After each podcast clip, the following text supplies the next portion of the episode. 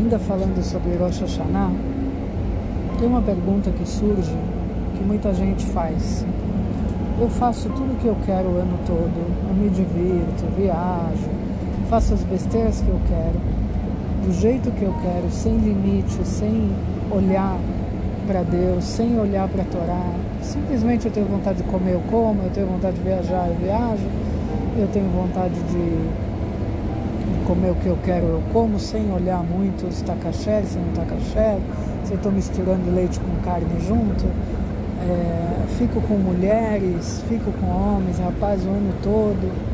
E aí no último mês, Rodesh Elul, mês de Elul, eu acordo e falo, opa, agora eu vou colocar filhinho todo dia, vou rezar três vezes por dia, vou pedir perdão, vou dar bastante, fazer bastante caridade, vou fazer tudo de bom para poder entrar em Rosh Hashanah limpo, sem pecado, sem, sem nada, para que eu seja inscrito no livro da vida, certo?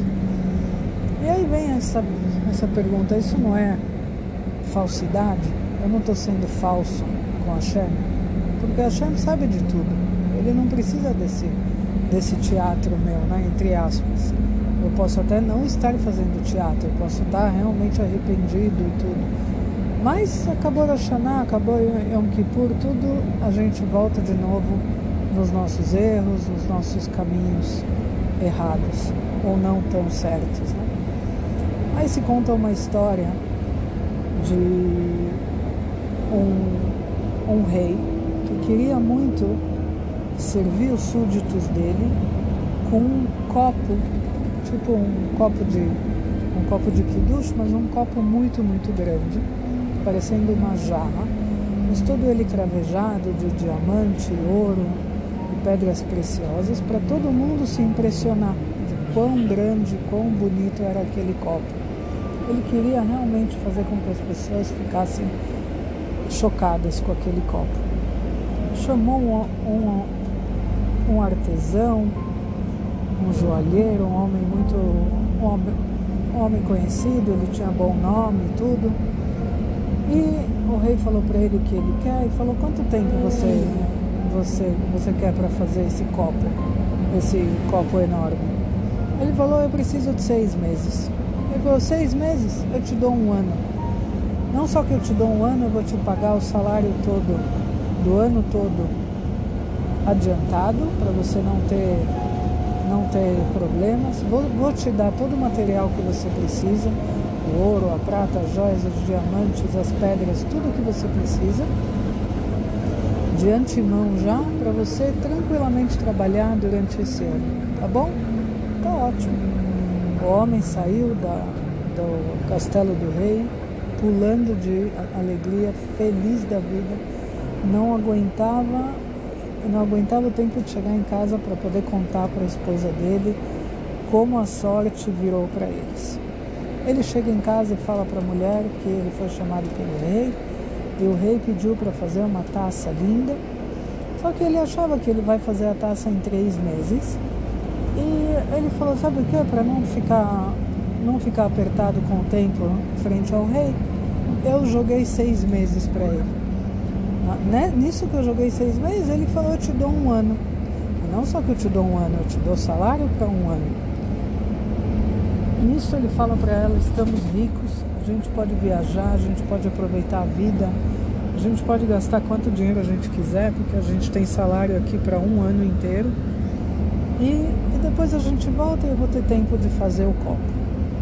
Claro que eles viajaram, foram aproveitar a vida, foram fazer tudo o que eles queriam, compraram muita coisa também, trouxeram tudo para casa. Final, eles esqueceram do copo do rei. O ano passou como um vento rápido, muitas vezes passa para a gente assim também que a gente olha e fala, poxa, olha como o tempo passa voando. Exatamente isso. E de repente ele se pega e fala, meu Deus, falta um mês só. E a mulher falta um mês para quê? Fala para entregar o copo pro rei. Aí ela ela lembrou de tudo, falou, meu Deus, a gente esqueceu completamente, como vai ser agora? Aí ele falou, eu vou, eu vou trabalhar esse mês e vamos ver o que, que vai sair. Ela falou, mas você não falou que você precisava de três meses pelo menos? Ele falou, sim, precisava três meses, mas eu vou, vou fazer de tudo, vou trabalhar dia e noite e vou ver se sai alguma coisa. Vai sair alguma coisa. No final, ele consegue fazer um copo pequeno, um copo normal, bonito, com pedras preciosas e tudo, ele enfeitou muito bem. Mas ele falou, como é que eu vou chegar no rei com esse copo assim pequeno? Aí ele teve uma ideia. Ele começou a colocar ele dentro de caixas, cada caixa maior. Ele foi, ele foi colocando dentro de uma caixa, dentro de outra caixa, dentro de outra caixa, até ficar uma caixa grandona. E aí chegou o dia dele ir para o rei. E o rei feliz, emocionado, que ia receber o, o, o copo que ele, que ele queria tanto, ele foi abrir o copo e ele foi abrir o pacote e ele viu que tinha outra caixa dentro. Aí ele foi abrir e falou, mas o que está acontecendo aqui? Ele falou, não, não, abre, rei, abre, rei, abre. E ele falando para ele abrir, e o rei foi abrindo, foi abrindo, foi abrindo. Até que chegou, ele abriu o último pacote, o rei já estava suando de tanto nervoso que ele ficou e apareceu o copo pequenininho. Aí o rei olha e fala: O que está que tá acontecendo aqui? Eu pedi para você fazer um copo grande, você não entendeu o que você tinha que fazer? Eu te dei tanto ouro, tantas pedras, tanto dinheiro e assim que você faz? Falou: Como assim? Aí ele falou: Não, não, rei, quero explicar para você o que, que houve. Na verdade, eu acabei viajando com a minha esposa e a gente, eu me perdi no caminho, no tudo que eu, eu precisava fazer, eu não fiz. Mas esse aqui é uma amostra de, de onde eu posso chegar, do quão bonito o copo pode ficar. Então, no, no final das contas, que, que Hashem quer de nós? O que, Ele quer da gente? Ele quer que a gente se comprometa a entender aonde a gente pode chegar. Não é? Então, muitas vezes a gente fica preocupado com o sentimento, entre aspas, de Hashem. É como se Chodesh Elul chegasse, se o mês de Elul chegasse, e a gente, tinha, a gente tem que mostrar alguma coisa para Hashem, como se ele se, se, se emocionasse com as nossas rezas e com, as nossas, com, o nosso, com o nosso arrependimento. No final das contas, ele sim fica emocionado. O rei também ficou emocionado. Ele viu, uau, olha o que temos aqui, olha que coisa enorme, olha que coisa linda. Enorme não, mas olha que, olha que trabalho que ele fez. Quer dizer, olha o potencial que esse homem tem. Então, Hashem sim gosta das nossas rezas, Hashem sim gosta da, do nosso chegar perto dele.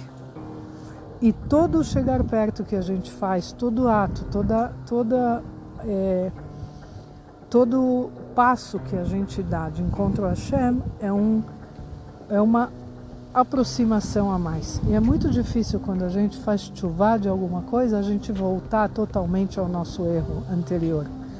A gente sempre sobra alguma coisa com a gente, por mais que a gente volte a pecar, por mais que a gente volte a errar. Então, Rosh Hashanah é o dia da gente olhar, da gente pensar e falar: é o dia do julgamento, sim. Mas Hashem é tão caridoso e tão bondoso que ele me aceita como eu sou. Ele me aceita, ele gosta de mim como eu sou.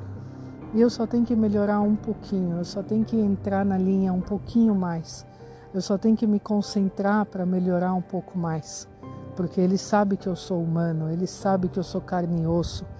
Ele sabe que eu sou que eu sou vulnerável. Hashem sabe tudo isso. Por isso que ele tem piedade da gente durante o ano inteiro. E ele o ano todo fala: quando chegar Rodesh Elul, eu sei que eles voltam.